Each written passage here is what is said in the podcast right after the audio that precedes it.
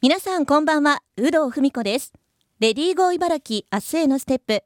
この番組では現代の働く女性を取り巻くさまざまな課題にフォーカスしリスナーの皆さんと一緒に女性が生き生き働ける社会について考えていきます。さて今回のテーマは海外と比べる日本人女性の働き方です。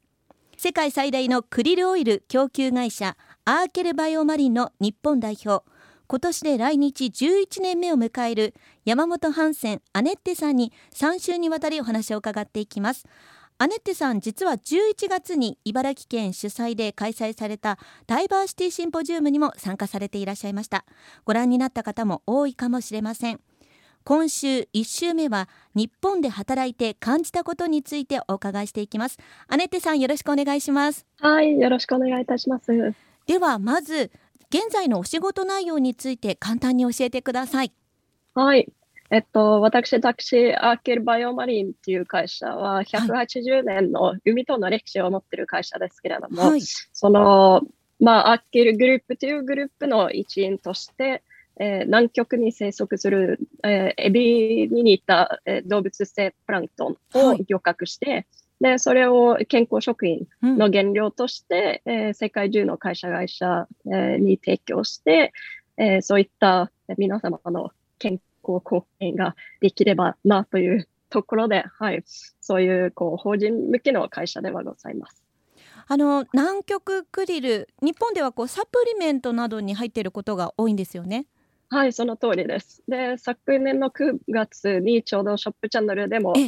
その我々の原料が100%含まれている、えー、商品がデビューしましてですね、うん、引き続き、まあ、2ヶ月に1回、えー、程度で、えー、ショップチャンネルにてその商品担当者として出演しております。あ、アネッテさんがご出演されてるんですね。あ、そうです。はい。じゃあもしかしたらラジオをお聞きの方もね見た方いらっしゃるかもしれませんね。そしてアネッテさんこの来日のきっかけっていうのはどんなところにあったんでしょうか？はい、えっと、日本に来て11年経つんですけれども、最初の頃はもう本当に大学の時に将来何がしたいのかをわからないっていうのが、えー、選択科目科目として日本語の授業があるっていうのを見て、はい、でちょっと軽い気持ちで勉強してみたいなっていうところからスタートしたんですけれども、うん、まあ、勉強してみたら楽しくてですね、はい、その他の同級生も留学で日本に行って、そういう様子をこう、Facebook とかで見れると、やはり自分も行きたくなるっていう、うんえー、ところから、まあ、最初あの京都の、えー、大学に、はい、えー、1年留学生として来日しました。なるほど。やはり京都だったんですね。そうです。もうやはりあの京都はかなり憧れの街なので、うん、そのすごく建築とかそういったところは、ええ、あのすごく興味を持ってですねそういった面ではこう日本の楽しみ最高の1年だったなとは思,、はい、思います。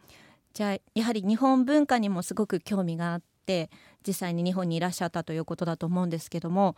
でも、はい、あのまあね大学時代はそんな風に日本で過ごされても就職は、まあ、海外というかね自分の国に戻ってという方もすごく多いかと思うんですけども日本で就職した理由っていうのはどんなところにあるんでしょうか？はいあそもそもその日本に住もうと思った背景は、まあ、彼氏ができてですね、はい、なので、まあ、こんな顔ですが山本ですっていう、はい。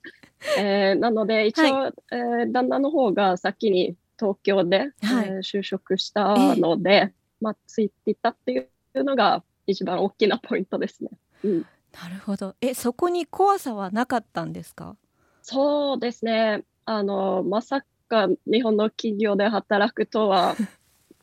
当時学生の頃思ってなかったので、うん、まあもちろん途中の壁はもちろんいくつかあったんですけれども、うん、まあ、学びも多かったですし、うん、あの支えてくださった方も多かったおかげで、まあ、今まで来れたかなと思います。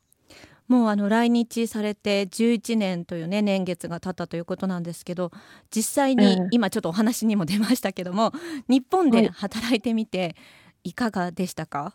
そうですね、はい。やはり結構ビジネスカルチャーはノルウェーと結構大きく、うん。あの変わってるところがあるので、ええ。まあ、まさしく一番大きな壁は敬語だと思うんですけれどおも。はいはい。うん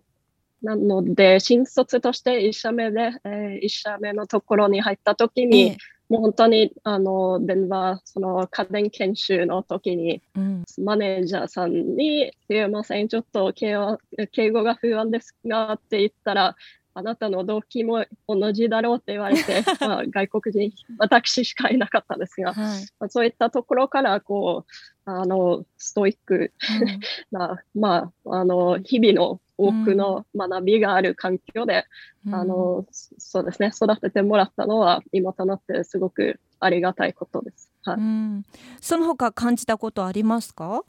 えーそうですね。やはりノルウェーの方は結構あの産業とかはあんまりしない文化なので、残業。はい。うん、そこは結構だいぶあの違うなっていう、はい、印象がうん。もちろん最初の方からあったんですけれども、はい。実際にその会社に入ってから、えここまでのこう差なんだっていうのはちょっとカルチャーショックっていうか、まあ、実際に結構その入社する前に、まあ、ノルウェー人としてあの結構効率こう中心に自分は絶対産業しないっていうのを決めて入社したのに、まあ、やはりり仕事が進むペースというよりかは周りの目からなんでしょうそのうん。帰ろうとするとちょっとなんかあの見られちゃうっていうところが結構やっぱ精神的に思ったより結構、うん、影響あるなという、はい、印象がう、んはい、ありました。その上司より先に帰れないとかそういうところですよね。ああ、そうですね。上司もそうですし、まあやはり皆さん結構うん周り産業していたので、遅くまで。うん。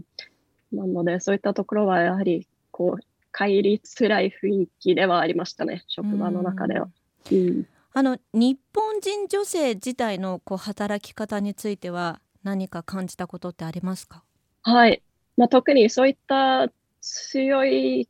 カルチャーのある企業さんだと、そこで、あの、うまくやられてる、えー日本女性の方々も、おそらく周りの男性よりさらに強い方が多いなという印象がありまして、バリバリバリ働いてる方が多いなという印象はありましたね。うん。うん。だから、まあ、難しいところですね。その、うん。もちろん女性の働き方を、こう、より働きやすい環境を作るのもそうですけれども、男性、女性ともにもっと、こう、バランスよく仕事できる職場環境を整うのは、うんうんお互いにとって非常に大切かなと思います。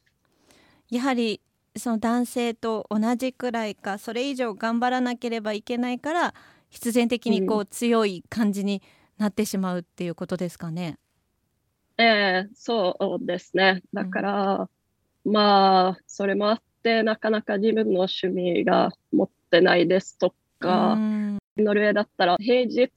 でも、うん、皆さんやはり定時になるとさっさと帰るので、うん。結構いろんな、へ平日でもいろんな趣味をあの持ってる方、あのまあ、大体ノルウェーだったら午後、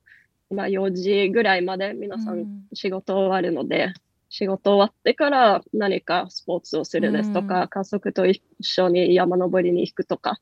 そういうのは結構あの一般的なので、うん。うん。えーそういったところは、まあ仕事が趣味なのであれば、全然それも それで一つのライフスタイルだと思うんですけれども、はうん、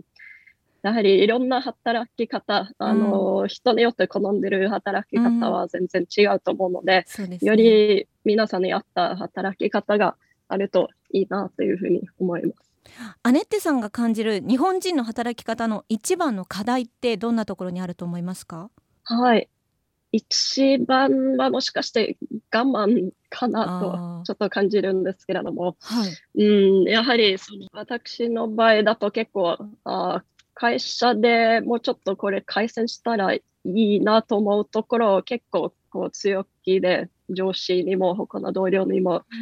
伝える方ですけれども日本の場合だとみ皆さんやはり我慢をするっていうのが結構、